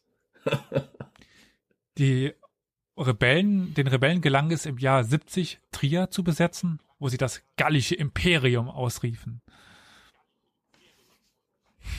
Ja, ich würde behaupten, von euch hat wahrscheinlich keiner von dem gallischen Imperium je gehört. Das sollte bestimmt auch tausend und tausend Jahre andauern. Möglicherweise. Oder so. Es Nicht so wirklich von gehört, nein. wundert nicht, weil das war nicht von langem Erfolg, was, ja, genau, man daraus schließen kann, dass niemanden dieses gallische Imperium etwas sagte. Es kam nämlich sehr schnell zum Ende. Man versuchte noch andere äh, Stämme zu überzeugen, sich der Rebellion anzuschließen, aber diese hielten Rom die Treue. Im Jahr 71, also ein Jahr später, eroberte der römische Feldherr Petilius Trier wieder zurück und Julius Civilis flieht zu den, Bataver, zu den Batavern und dort verliert sich seine Spur. Also ein Jahr hat dieses gallische Imperium gehalten. Ansonsten gibt es gar nicht so viel zu über die, Galli, äh, über die Gallia Belgica zu berichten im Sinne von Aufständen. Denn meist berichten uns die römischen Geschichtsschreiber eher über die militärischen Auseinandersetzungen in anderen Regionen. In, Gall äh, in Germanien, in ja, Kleinasien, an, an der Donau. Die Belgica war scheinbar ziemlich ruhig. Erst die zunehmenden Germaneneinfälle der Spätantike bringen dann wieder kriegerische Auseinandersetzungen in die Region. Das ist aber eine ganz andere Geschichte. Abseits dieser großen Erzählungen, die Historiker wie Tacitus oder Cassius Dio aufgeschrieben haben, bieten uns die archäologischen, Ein, äh, die archäologischen Funde Einblicke in das alltägliche Leben. Und eines dieser Beispiele würde ich an dieser Stelle gerne noch vorstellen. Insbesondere schon in der ja, Überleitung auf unser nächstes Thema. So viel sei schon mal gespoilert, was es, um was es in Teil 2 geht, nämlich um die religiösen Verhältnisse in der Spätantike. Dann, wenn das Christentum kommt, der alte Glauben aber noch da ist, würde ich gern auf die Kulte in der und Religionen in der Gallia Belgica auf der Kaiserzeit eingehen.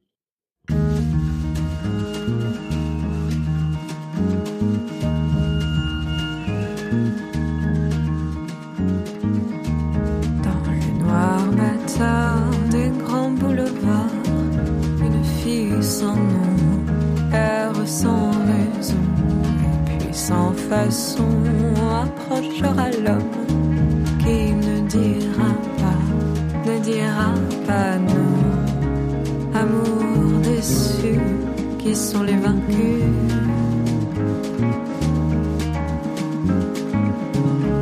Je te parle d'un monde qui n'existe plus.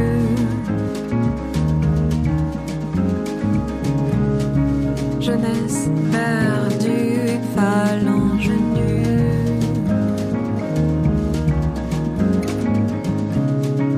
parle d'une vie qui ne se vit plus. d'un balai notoire qui ne tourne plus rond, à peine de nageoire au fil du rasoir. Comment décimer les restes d'été,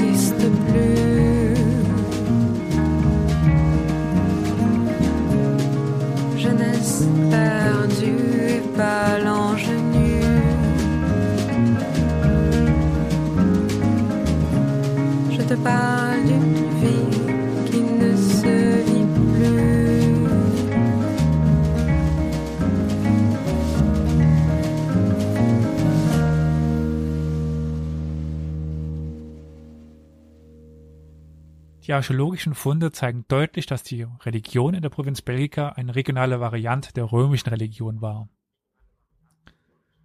Die gallische Religion ist nach dem Verschwinden der Druiden scheinbar in Vergessenheit geraten. So dann auch die Menschen- oder Waffenopfer. Ritualbrunnen, Grä äh, Gruben oder auch Gräber wurden durch Bauwerke, meist Tempel, ersetzt.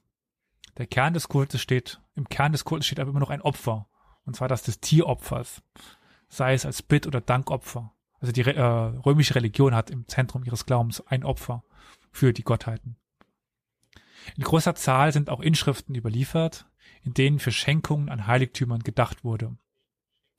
Der manchmal namentlich erwähnte Stifter hatte beispielsweise einen Tempel oder ein Theater, öfters aber eher Statuen oder Altäre dem lokalen Heiligtum oder seiner Heimatstadt spendiert. Die Inschriften enden oft mit Dono de su dedit. Er weihte aus eigenem Mhm. Besitz. Das rückt ja den Stifter sehr ins Zentrum oder sehr in den Vordergrund. Der geweihte Gegenstand ist gar nicht so wichtig. Er hat halt was gemacht. Er. Nicht.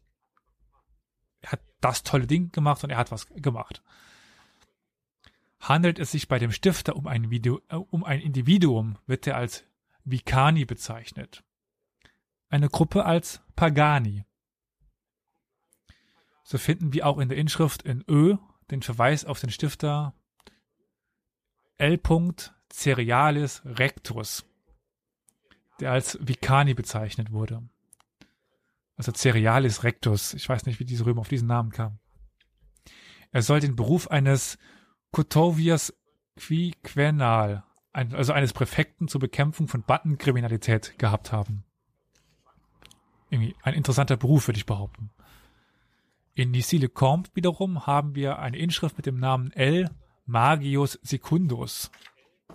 Sowohl Cerealis Rectus als auch dieser Magius Secundus stiften den Pagos Catoslovi beziehungsweise den Venecti. Also einer Gruppe von Stammesangehörigen. Sie stiften mit diesen. Da haben wir diese Paga, äh, Pagos Cato, äh. Das sind also die Katos, der Stamm der Catoslovi. Das in Anführungszeichen bescheidenste Opfer waren Münzen, weshalb Heiligtümer tatsächlich reichhaltige Münzfunde bieten. Also wenn man ein Heiligtum findet, findet man auch häufig dort Münzen. In Umlauf befindliche Münzen wurden öfters bei Herrschaftsübernahme eines neuen Kaisers zum Beispiel aus dem Verkehr genommen. Es ist ja nicht gut, wenn jemand irgendwie, wenn sogar es vorher einen Usurpator gab und der hat dann Namen, äh, Münzen in seinem Namen und dann kommt der nächste Kaiser und wird immer noch mit dem Münzen des äh, vorigen Kaisers be bezahlt. Das geht ja nicht. Deswegen werden, werden die einberufen und neu geprägt. Und trotzdem haben wir heute noch eine große Anzahl Münzen von fast eigentlich allen Kaisern. Warum? Eben unter anderem wegen diesen Münzfunden in den Heiligtümern. Also man hat eben die gerade aktuelle Münze gespendet und dort, die findet man noch in den Heiligtümern. Ein kleiner Exkurs. Ein anderer Fundort sind äh, vergrabene Münzreserven für schlechte Zeiten, die dann vergessen wurden. Oder die Bewohner wurden durch angreifende Gegner vertrieben. Das findet sich dann vor allen Dingen in der Spätantike, dass ähm, naja, im Mhm. Garten halt Münzen vergraben worden sind. Da sind die äh, Germanen gekommen, haben alles platt gemacht und das Dorf ist verlassen worden und in den Höfen finden sich das immer wieder Münzfunde. Naja, es lebte dort keiner mehr. So finden wir dann heute noch ganz viele Münzen. Ich werde jetzt ein bisschen regionalgeschichtlich. Und zwar findet sich für die Bewohner oder für die Bewohner von Saarbrücken ist noch ein ganz spezieller Kult greifbar. Nämlich der des Mithras. Am Hallberg, das in unserer schönen Landeshauptstadt, befindet sich nämlich ein Mithras-Heiligtum, das man, wenn nicht gerade Winter oder Corona, mal noch besuchen kann. Der Mithras-Kult war ein orientalischer Mysterienkult, der sich im Laufe des ersten nachchristlichen Jahrhunderts im gesamten römischen Reich verteilte. Mysterienkult haben wir eine eigene Folge zu, das ist ja relativ schwierig zu definieren, was genau Mysterienkulte sind, was, also man weiß halt nicht unbedingt, was der Kult war, weil es eben keinem Außenstehenden erzählt werden durfte. Die, die es wussten, dürfen es nicht und ja, also wir wissen nicht so besonders viel darüber. Möglicherweise handelt es sich um eine Übernahme des persischen Gottes Mitra, wobei dies von der Forschung zunehmend abgelehnt wird. Problematisch ist, dass ja einfach sehr wenig bekannt ist, wie ich, ja, über alle Mysterienkulte, wie ich gerade sagte. Wir kennen die Heiligtümer, die Mitränen genannt wurden und oft unterirdisch liegen oder in Höhlen, wie, oder ja, so Felshöhlen, wie eben in, in Saarbrücken. Des Weiteren wissen wir, dass der Kult vor allem unter Soldaten vertreten und Frauen ausgeschlossen waren. Oft steht Mithras, das ist das Zentrum des Kultes, im Zusammenhang mit der Sonne. Besonders auf bildlichen Darstellungen, wo er in der Nähe von ähm, Helios oder Sol Invictus dargestellt wird. In der Belgica wird dieser Kult aber nicht besonders weit verbreitet gewesen sein, weil wir eben nicht so viele Heiligtümer finden.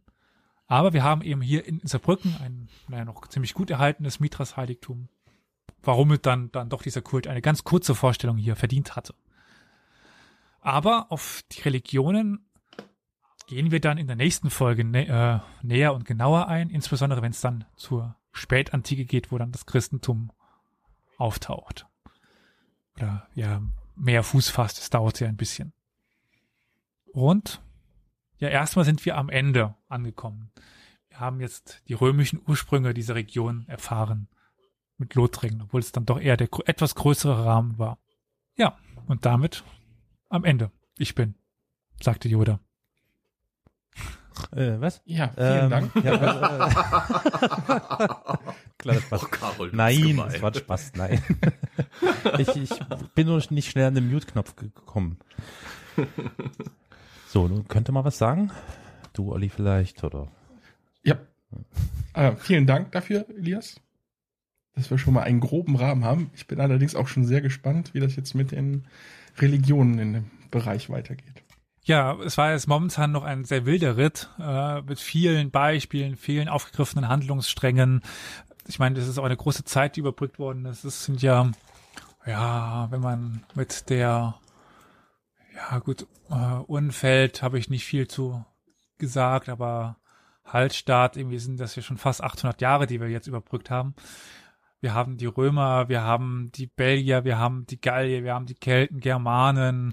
Wir haben versucht, irgendwie noch äh, zu en- entschlüsseln, wer jetzt Germanen, wer Kelten waren, wie die Römer äh, überhaupt nach Gallien kamen, wie dann die Belgica sich herausgebildet hat, was erst wichtig wird, wenn wir jetzt dann später über Lothringen, Lotharingien sprechen. Wir haben schon angefangen zu umreißen, was es für Kulte gab, wobei ich jetzt nicht wirklich tief darauf eingegangen bin, auf diesen Mithras-Kult. Wir haben Beispiel für äh, ein paar Berufe ge gehabt. Das war also ein ziemlich, ja, wilder Ritt, um mich zu wiederholen. Also ich kann versprechen, dass Mhm. die nächsten Folgen zwar immer noch, äh, ja, wie soll ich sagen, äh, nicht sehr stringent sein werden, aber es wird besser. Worauf ich halt hinweisen muss, weil sonst meine Keltenfreunde mich wahrscheinlich schlachten, weil es noch nicht gesagt wurde. Was halt spannend an der keltischen Vergangenheit äh, unserer Region ist, dass die Kelten uns ja viele Artefakte hinterlassen haben und auch bisschen was an archäologischen Befunden mit ihren Höhenburgen und so weiter, aber keine Schriftquellen. Deswegen ist die keltische Kultur halt auch immer noch viel Guesswork, wie man im Englischen so viel sagt, also viel schätzen und viel äh, interpretieren, weil wir einfach, wenn überhaupt Berichte, dann von anderen Völkern über die Kelten haben, Ja. aber nicht von den Kelten über sich selber. Das ist halt schade, weil deswegen wissen wir zum Beispiel jetzt gerade hier in der Region, wo wir ja, wo, wo Elias und ich sitzen, wo die Römer sehr aktiv waren, wir wissen halt hauptsächlich eben aus der römischen Zeit was, weil da wurde geschrieben. Alles andere sind Steine, Splitter, Scherben und ja, Gebäudereste, wenn überhaupt. Hm. Hm. Nun gut, das heißt, wir brechen das gerade auf und versuchen zumindest jetzt ein bisschen Licht ins Dunkel zu bringen, auch wenn wir selber natürlich keine Kelten sind und das jetzt keine Schriftform ist, sondern eher die mündliche Übertragung. Bist ja Weitergabe eh an ja eh Informationen. raus. Genau, richtig. Ähm, ja, äh, ich würde sagen, immens viel an Input. Ja, den es zu verarbeiten gilt. Ihr habt ja eine Woche Zeit, verehrte ZuhörerInnen, bis äh, zum nächsten Input von Historia Ich dachte, Universalis. Klausur. Hefte raus, Stift raus, Genau. geht los. Nein, ähm, ja. Ich bin gespannt, was da noch so nachfolgt. Gut, aber ich würde sagen, wenn man jetzt Fragen hätte, so oder Anregungen, wenn man jetzt sagt, so Elias, da hast du das vergessen, das hast du falsch gesagt, äh, dort stimme ich dir zu, dann kann man das denn wie machen, lieber Carol? Zum Beispiel, was wäre denn da so ein Kanal? Nun, ich habe mich gerade in den letzten Tagen sehr darüber gefreut, dass wir vertreten sind auf YouTube. Das wäre also eine Möglichkeit zum Beispiel, dass man, äh, äh, äh, wenn man jetzt auf YouTube dieses Video vielleicht gerade gehört hat und Fragen hat, dass man das einfach äh, in eine Frage formuliert und dann in die Kommentare unter dieses Video setzt. So, man kann natürlich auch kommentieren, zum Beispiel wie in den letzten Tagen. Deswegen habt ihr vielleicht bemerkt, Olli und meine Wenigkeit waren recht still heute ähm, dass zum Beispiel auch mal Kritik geäußert wird ne, an uns. Also zum Beispiel, dass äh, Olli und mir unterstellt wird, dass wir Trantüten seien, die uninteressiert äh, und schnarchnah sich da äh, durch die Gegend eimern, während Elias kompetent und professionell das, seine Themen da Das halte ich für einen Mythos. Äh, also das wäre eine Möglichkeit. Also YouTube, ich, ich bin wirklich, ich freue mich über YouTube in den letzten Tagen sehr. Äh, guckt mal bitte durch den Channel durch. Das ist der Channel youtube.com slash Historia Universalis. Dort findet ihr alle Folgen wieder, wenn ihr es jetzt nicht über den Podcatcher tun wollt, sondern lieber doch äh, dröge auf einem Bildschirm starren möchtet, tut das auf YouTube. Äh, es gibt da zum Beispiel auch so eine Folge, das ist das nationalsozialistische Persebild. Das ist eine Folge, die uns immer wieder zeigt, wie man mit solchen Themen Menschen Absolut. triggern kann. Naja, äh, ich will nicht mehr verraten. Ist halt YouTube, große Müllhalde, aber manchmal steckt ein Juwel darin, wie der Channel Historia Universalis. Nein, ähm, es gibt aber natürlich noch andere Möglichkeiten, Fragen zu stellen äh, oder Feedback zu geben, zum Beispiel über einen ähnlichen Kanal, nämlich Facebook. ähm, wie sieht's denn da aus? Da haben wir doch eine Facebook-Seite, ne, Olli? Genau, und da haben wir das Händel Geschichtspodcast oder halt einfach unter unserem Namen Historia Universalis sind wir da bei Facebook relativ schnell zu finden und auch da kann man natürlich kommentieren, Nachrichten schreiben, etc. Ganz wichtig, Caps Lock bitte. Caps Lock, also möglichst alles in Großbuchstaben und mit vielen Ausrufezeichen oder Fragezeichen dahinter. Das ist ganz wichtig, ja. genau. Sonst sehen wir das nicht. Äh, es gibt natürlich noch so reguläre Kommunikationsformen, wie sie vor einigen Jahren noch äh, üblich waren. Zum Beispiel äh, die ganz klassische E-Mail, die man uns schreiben kann. Da haben wir übrigens in den letzten Tagen des häufigen E-Mails bekommen von ZuhörerInnen. Dafür vielen, vielen Dank. Äh, wie lautet denn die Mailadresse, äh, Elias? Podcast at historia-universales.fm.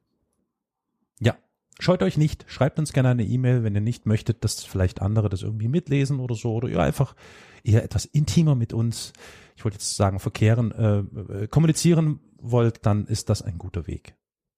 Aber Carol, man kann ja jetzt ein bisschen moderner, wenn man das jetzt so sieht, aber auch soziale Medium, Twitter, da kann man uns ja auch folgen. Man kann dort äh, sowieso alle Informationen zentral finden, zum Beispiel auch die Adresse unseres Slacks. Wie findet man uns denn dort? Auf Twitter findet ihr uns, wenn ihr ähm, twitter.com und dann Schrägstrich Geschichtspot eingebt. Oder aber ihr geht, wenn ihr bei Twitter seid, gebt in die Zeile oben at Geschichtspot ein und dann findet ihr unseren Account, dem ihr folgen könnt, wie Elias schon gesagt hat. Oder könnt uns da auch gerne eine DM, äh, das heißt Direct Message schreiben und wir antworten euch dann natürlich gern und kommunizieren auch auf diesem Wege mit euch. Es gibt aber auch die Möglichkeit, ganz klassisch uns äh, zum Beispiel auch telefonisch zu erreichen. Stimmt das, Flo? Yes, und zwar unter der Nummer 0351 841 68620. So. Ich seit, bin vorbereitet diesmal. Ja, ich bin, ich wollte das jetzt nicht thematisieren, aber du hast es ja selber. Äh, seid gewarnt. Es ist jetzt nicht so, dass einer von uns ans Telefon geht. Nein, wir haben da 24-7 ähm, einen Anrufbeantworter geschaltet, der euch begrüßt und dann eure Nachricht aufnimmt mit dem Warnhinweis, dass wenn ihr eine Nachricht tatsächlich hinterlassen wollt, was mich wirklich sehr freuen würde, weil es hat bisher noch niemand getan, dass diese Nachricht vielleicht auch eventuell veröffentlicht wird in einer der nächsten Folgen. Das heißt, äh, ja, macht das, tut das, äh, kommuniziert gerne mit uns. Jetzt hast du mir meine Fantasie kaputt gemacht. Ich dachte, du sitzt da im Morgenmantel die ganze Zeit mit einem Kaffee und einer Kippe und Genau. wartest darauf, dass jemand anruft. Willkommen bei Historia Universalis. Wie Mit kann ich welchem? Geschichtsfakt kann ich dir heute den Tag versüßen, mein Kleiner? 090 Historia Universalis. Genau. Ja, das wäre eigentlich eine Idee. Elias, das wäre doch so eine Geldquelle, die wir auftun können. So 090er Nummern, sind die noch? Gibt's Ich die noch? keine ja, ne? Ahnung. Ich glaube schon irgendwie. Das sind die 0800er Nummern Ach inzwischen, glaube ich. Okay. Die sind, ja, Okay. die sind doch irgendwann mal ganz groß abgeschafft worden. Das war doch der Mods Ja, der, Mods ja. der äh, News. Faktor. Und dann kam Cäsar mit seinen Lanzen. die Gegner von hinten. hin. Egal, ja, okay. Jede Menge Fantasie. ja, ja, ja. Wir schwoffen wieder mal ab. Okay, ja, ansonsten der Klassiker, wenn ihr es nicht schon getan habt und da nicht vielleicht schon ein bisschen rumschnorchelt, äh, schnorchelt, es gibt natürlich auch eine Internetseite, Website, wie sie auch modern heißt, nämlich historia-universales.fm. Dort findet ihr unter diversen äh, Buttons und äh, äh, Bereichen, auf die ihr klicken könnt, alle Informationen über uns, über äh, die bisher erschienenen Folgen etc. Also kurzum, ihr findet sicher irgendwas, irgendeinen Weg, wie ihr mit uns Kontakt aufnehmen könnt. Dort ist auch der Link für unseren Slack-Server, ne? Bald, bestimmt, ja. Mhm. Nee, ich sehe ihn gerade Ähm, schon. Äh, was? Elias? Hast du da, hast du da, hast du, hast du? Äh, was? Äh, Elias hat beim letzten Mal schon gesagt, dass da drin steht. das warst du. Carol, wann hast du das gemacht? habe ich schon lange nicht mehr geguckt Nein, oder was? Oh, das ei, warst ei. du. Das war ich. Ich Ja. war das? Hä? Äh, okay. Uh, Nächste Demenz. Woche macht Carol eine Folge über Alzheimer. ja. Wenn er es nicht Aber vergisst. äh, wie Olli schon sagte, schon, du hast schon mal nachgefragt, dass der da bald kommt und dann sagte ich ja schon mal, dass du das warst. Und du warst damals schon überrascht. Wo denn aber? Unter, unter Kontakt oder was? Ach, Tatsache. Ja, Himmel, Herrgott, jetzt erinnere ich mich wieder. Jetzt kommt's wieder. Na gut. Also okay. kommt in unsere Kommune. Wir haben uns alle ganz doll lieb. Genau. Aber ey, genau. es ist voll cool. Carol kann sich jedes Mal darüber freuen, dass er schon da ist. Ja, das ist total, das ist total cool. Ja. Ich Jede Woche was Neues. Selbst. Ja. Und er lernt immer neue Leute kennen. Ja. Wer seid ihr? Ja. Ach so, klar. äh, Das war jetzt eigentlich auch ein dezenter Hinweis von Elias. Danke. Du bist ein Moderationstalent auf den Slack-Channel, den wir zwar jetzt schon derweil hin und wieder mal erwähnt haben. Kommt da gerne rein, loggt euch ein, meldet euch an und dann kommuniziert mit uns auch auf diesem Wege. Also ihr, es gibt da unendlich viele Möglichkeiten, wie ihr mit uns in Kontakt treten könnt. Dann bedanke ich mich für eure Geduld und hoffe, auch die ZuhörerInnen beim nächsten Mal begrüßen zu dürfen. Zu einem dann, ja, ganz anderen Thema. Ich weiß selber noch nicht, wohin es uns nächste Folge führen wird. Seid also gespannt. Dankeschön, Elias, für dein interessantes Thema. Und danke fürs Zuhören, liebe ZuhörerInnen. Genau, in diesem Sinne, bis demnächst. Tschö,